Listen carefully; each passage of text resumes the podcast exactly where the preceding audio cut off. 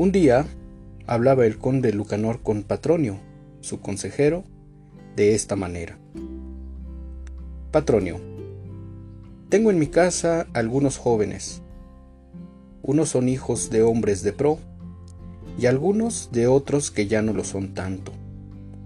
Observo en ellos maneras de comportarse bastante extrañas, que me tienen preocupado.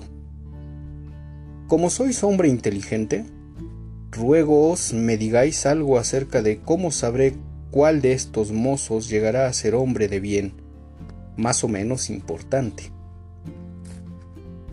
Señor conde, dijo Patronio, es bien difícil contestar juiciosamente a lo que me preguntáis.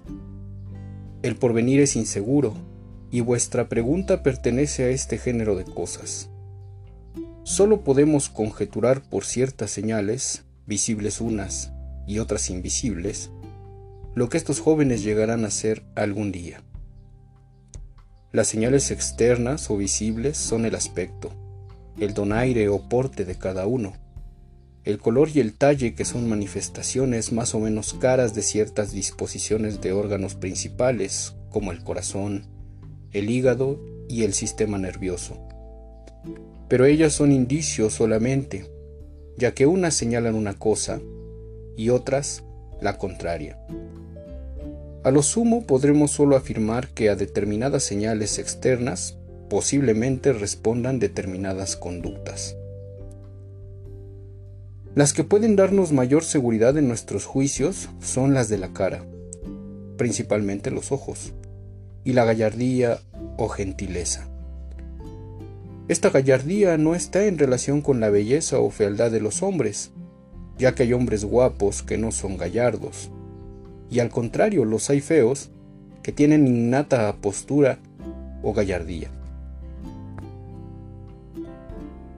La proporción en el cuerpo y en los miembros pueden ser indicio de agilidad y valentía, pero indicio solamente, ya que las señales son eso, únicamente señales de una posibilidad mas no de una forzosa necesidad en todo momento. Ahora bien, para que conozcáis las posibilidades de esos jóvenes, me placería que supierais cómo, una vez, un rey moro probó a los tres hijos que tenía para saber cuál de ellos sería el mejor y por consiguiente el más digno de sucederle en el reino. El conde pidió a Patronio que le contara qué clase de prueba fuera aquella. Señor conde Lucanor, dijo Patronio. Un rey moro tenía tres hijos, y como podía dejar el trono a cualquiera de los tres, cuando el padre llegó a la vejez, los hombres buenos del reino pidiéronle que les indicara cuál de sus hijos quería que le sucediera. El rey les contestó que pasado un mes se los diría. Ocho o diez días después, dijo el rey al hijo mayor que, al día siguiente, muy temprano, quería salir a caballo y que deseaba que le acompañara. Por la mañana el infante se presentó al rey, pero no tan temprano como éste le había dicho.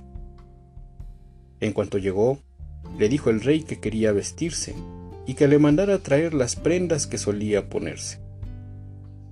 El infante dijo a la ayuda de cámara que trajera las prendas, y éste preguntó a su vez que cuáles querría ponerse su padre. Volvió el hijo al rey a preguntárselo. El rey le dijo que la aljuba, y él volvió a la ayuda de cámara para decirle que el rey quería la aljuba.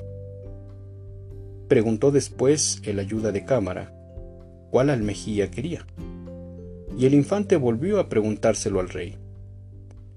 Esto hizo con cada una de las demás prendas yendo y viniendo, hasta que las tuvo todas. Al fin pudo el ayuda de cámara vestir y calzar al rey. Cuando estuvo vestido y calzado, mandó al infante que hiciese traer el caballo. Y éste dijo al que cuidaba los caballos del rey que le trajera uno. Preguntó el caballerizo que cuál caballo quería. Y el infante hizo la misma pregunta al rey y así lo mismo con respecto a la silla, al freno, a la espada y a las espuelas. Sobre cada cosa de las que necesitaba para montar a caballo, iba a preguntar al rey cuál de ellas deseaba. Cuando todo estuvo preparado, dijo el rey al infante que no podía cabalgar, y que fuera él por toda la villa, fijándose en lo que viera para que pudiera contárselo.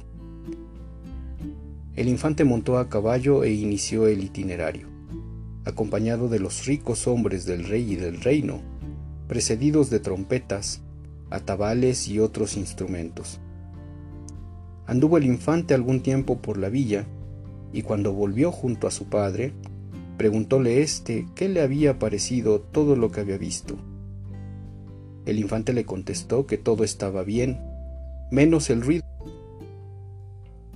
Al cabo de algunos días, ordenó el rey al hijo mediano que se presentara ante él al día siguiente por la mañana.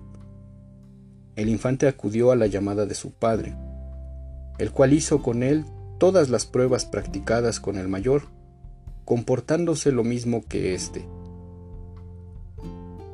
Mandó venir, por último, al menor de los hijos muy de mañana.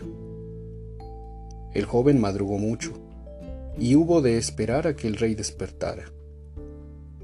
Cuando lo hizo, entró el infante humillándose ante él con respeto y reverencia que le debía le ordenó al rey que hiciera traer sus vestidos. Y el infante le preguntó qué prendas quería ponerse y cuáles calzarse. Saliendo inmediatamente por todo y trayéndolo consigo sin permitir que ninguna ayuda de cámara le vistiera ni le calzara, dando a entender a su padre que se tendría por muy honrado y venturoso si tuviera placer en que él lo hiciera, pues siendo él su padre, era razonable y justo prestarle todos los servicios posibles. Cuando el rey estuvo vestido y calzado, ordenó al infante que hiciera traer el caballo. Este le preguntó cuál caballo quería, con cuál silla y freno, con qué espada y demás cosas necesarias para montar, y quién quería que cabalgara junto a él, y así por el estilo todo lo que cumplía hacer no repitiendo ninguna pregunta, sino trayendo y preparando las cosas como el rey había mandado. Cuando todo estuvo dispuesto, dijo el rey que no quería salir a caballo, sino que cabalgase él y volviera para contarle todo lo que viese. El infante salió y fueron con él los que antes habían ido con sus hermanos. Nadie sabía por qué el rey hacía esto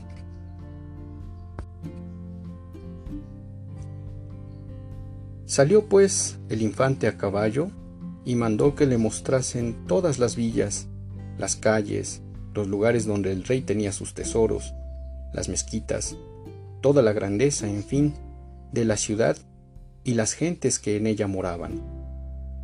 Salió después extramuros y mandó que salieran también todos los hombres de armas, tanto de a pie como de a caballo ordenándoles que hicieran torneos y le mostrasen todos los juegos de armas y de entretenimiento que supieran hacer.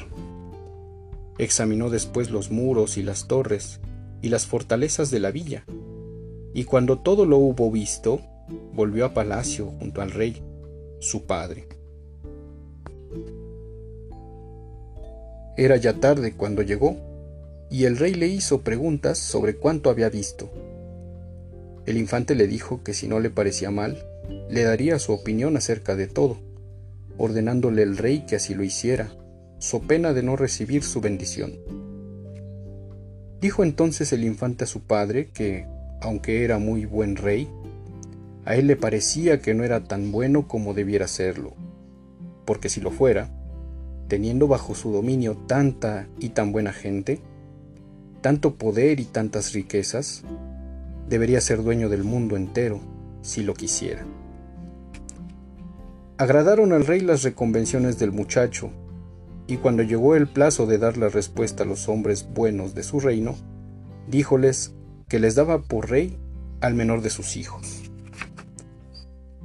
Hizo esto por las señales externas que en ellos vio, y aunque no le hubiera importado que fuera rey cualquiera de los otros dos, no dejó el reino sino al menor, en vista del comportamiento diferente de los tres hermanos.